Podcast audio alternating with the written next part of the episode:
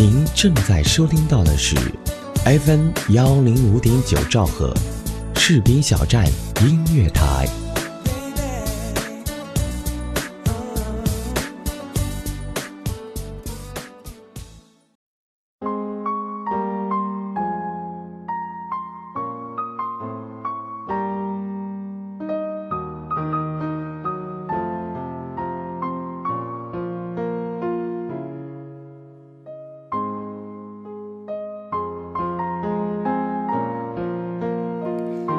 正在收听到的是 FM 幺零五点九士兵小站音乐台，轻轻唱，浅浅谈，我是雷米。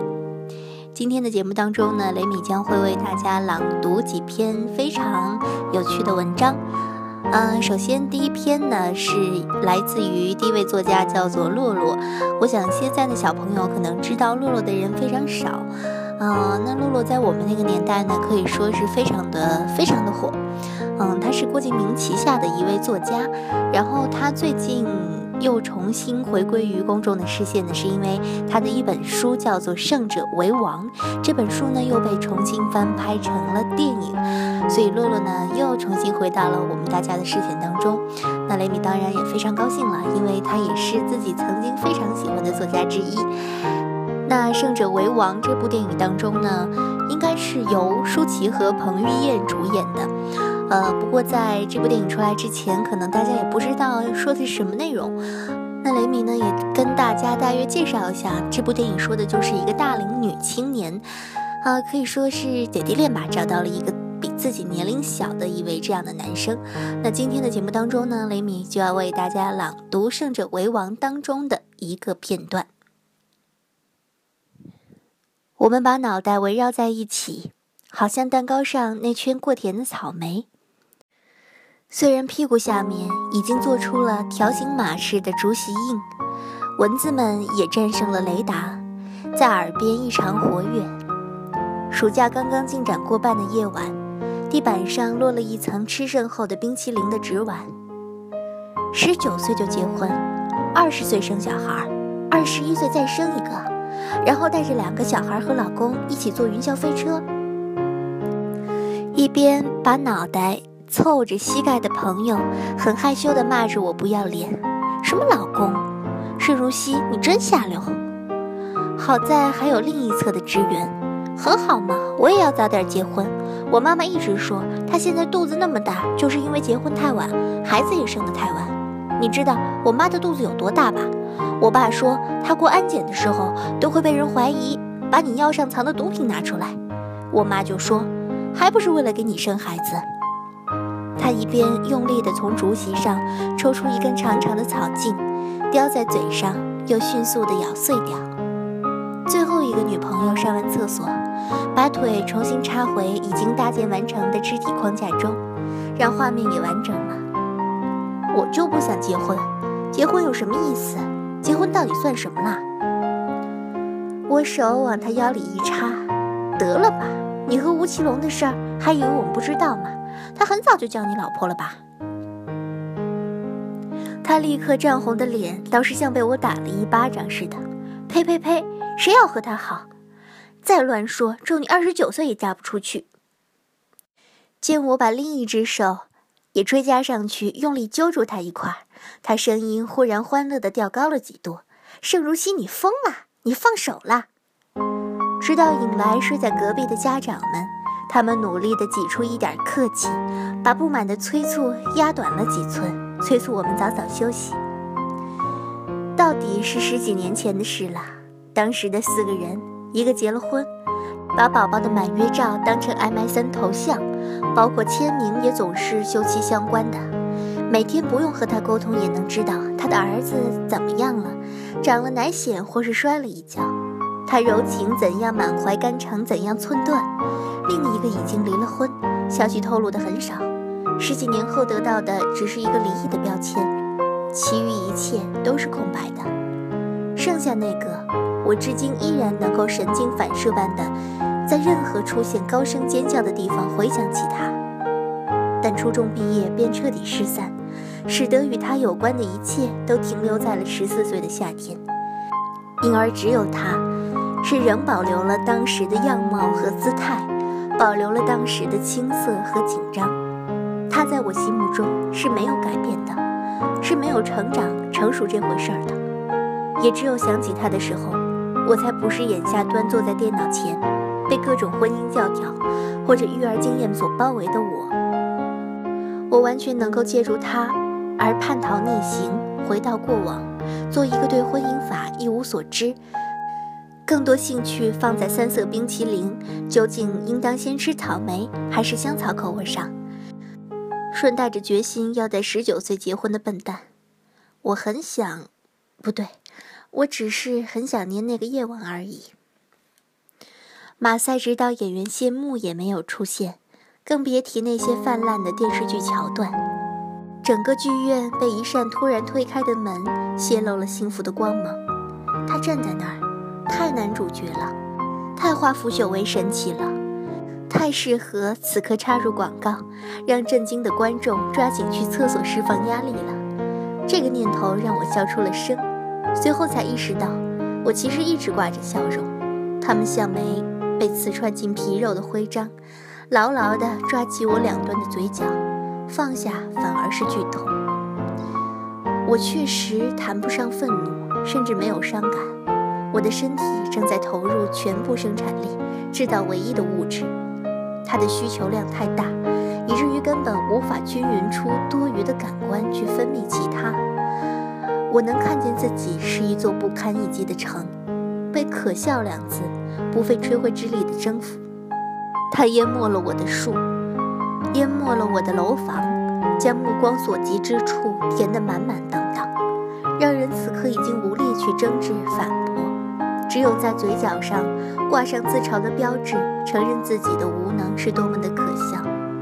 我是真的，真的，真的，多么可笑呀！我内心究竟想证明什么？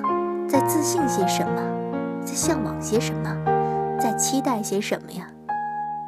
而即便在为自己频频摇头的同时，我依然紧紧握着手机，害怕错过他的半点动静。一边全力地嘲笑自己放不下，一边仍然可笑地坚持放不下。我身体里有过分顽固或者彻底傻掉的部分，还在等待能有一个安全安抚自己的因果。马赛丢了手机吗？其实他一直在尝试联络我吧。连手机里也传来对方关机的提示音，都会稍感安心的我，可笑吧？马赛在赶来的路上出车祸了，可笑吧？马赛路上遇见迷路的老太太或者临盆的孕妇，可笑吧？马赛不敢来见我，为什么？马赛对我产生了好感，因而退缩。但还有更可笑的，哪怕身边的观众都纷纷离席，我在走出剧场的沿路继续拖拖拉拉，左顾右盼。是啊。我还在死不放弃地等待马赛出现，甚至于，我最后下了出租车，仍有一部分脑细胞咬定他会等在楼下。只不过，现实自然要给他们一个狠狠的耳光。为什么我还要保留这些四川少女期才会有的弱智病毒？不是应该早就百毒不侵了吗？不是应该没事就把眼镜王蛇盘在腰上当靠垫了吗？我不是已经冷漠很久了吗？意念犹如银河，能够活活的把牛郎织女拆散吗？那为什么还会不断的产生让自己无地自容的可笑幻想呢？我怎么就无法根除他们呢？该死的，他们到底在哪儿？居然可以强大到完全不能压制的地步。只是，他们表现得越顽强，越显示出我的可怜。我觉得。此刻可笑而愚蠢的自己非常可怜，那个不断滋生着臆想的自己，那个仍然不能接受现实，非要在砧板上再跳几下的自己，那个被自身反复背叛着却又执着一心的自己，我觉得只有可怜两个字，可笑和可怜，就没有第三种选择了。我撑着上身，在卫生间镜子前卸掉一半的妆。他们今天被我画得太成功，以至于棉片上盖去的瞬间，还有些不舍。所以被打回原形的半张脸，和仍在眼角喜悦着亮晶晶光泽的另外半张脸，好像一场失败的谈判。双方的握手言和，除了透露共有的疲软，更是不见丝毫欣慰。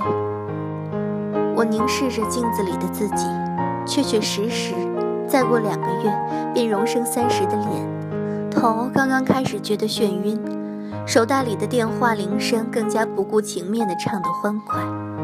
汪兰来电，我嘴角被定住的弧度显然又往深处的皮肉钻下去了一些，让我的声音出乎寻常的高亢。喂，如熙，是我，前几天开会后。发的吉隆坡新店开张计划书，你这里有没有拷贝？嗯，大概有吧。情况有变。嗯，下午突然接到马来西亚那边打来的电话，说周末下午下了特大暴雨，这两天还在持续，可能我们的计划要有所改变了。行，我现在去网上传给你。我等你。随后，汪兰便喊着身边的人。他或许是无知无觉的，因为那个扔在我耳边的名字听起来有几秒完全的陌生。马赛，你给吉隆坡的负责人先打个电话。我终于消化下来。你在公司？是啊。加班？对。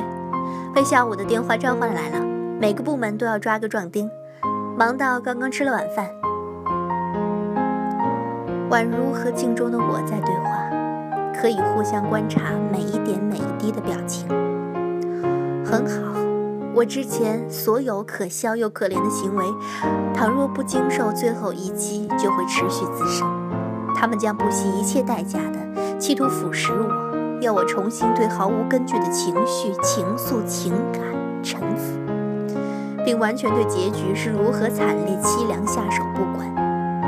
他们只贪图初期被蒙蔽时的激动。从未考虑上毁灭性的肃杀，而眼下我终于能够亲眼好好的观察他们的溃败。他们在我脸上扒去一层颜色，哗啦啦的溜走。我要好好的嘲笑他们灰溜溜的模样。老妈声音里全是不满，她拥有钻牛角尖的精神，瞄准我精神上最薄弱的环节。把它顶出恐怖又苍白的长长的锥形，将原本坚硬的皮层完全破坏。他质问我为什么没有继续和辛德勒见面，对方介绍人态度都变了。刚才一个电话打过来问我你女儿是什么意思，我都被问懵了。说上次还拿两张票让你们去看话剧了，介绍人一口否认说没有的事儿，说你们已经半个月没见面了。你到底怎么搞的？你有忙成这样吗？你是国家领导人呐，你也太不把人当回事儿了吧！先不说其他，你的表现就是连最起码的待人之道都没有。这样我以后还怎么敢找人给你介绍啊？你知不知道我有多难看呢？我连回嘴的意图也没有，在办公桌前缓慢地按着电脑键盘上的回车键，一下一下，很快在页面上拉出了长长的帘幕状空白。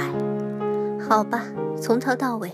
我就没有对过，我错了，是我错了。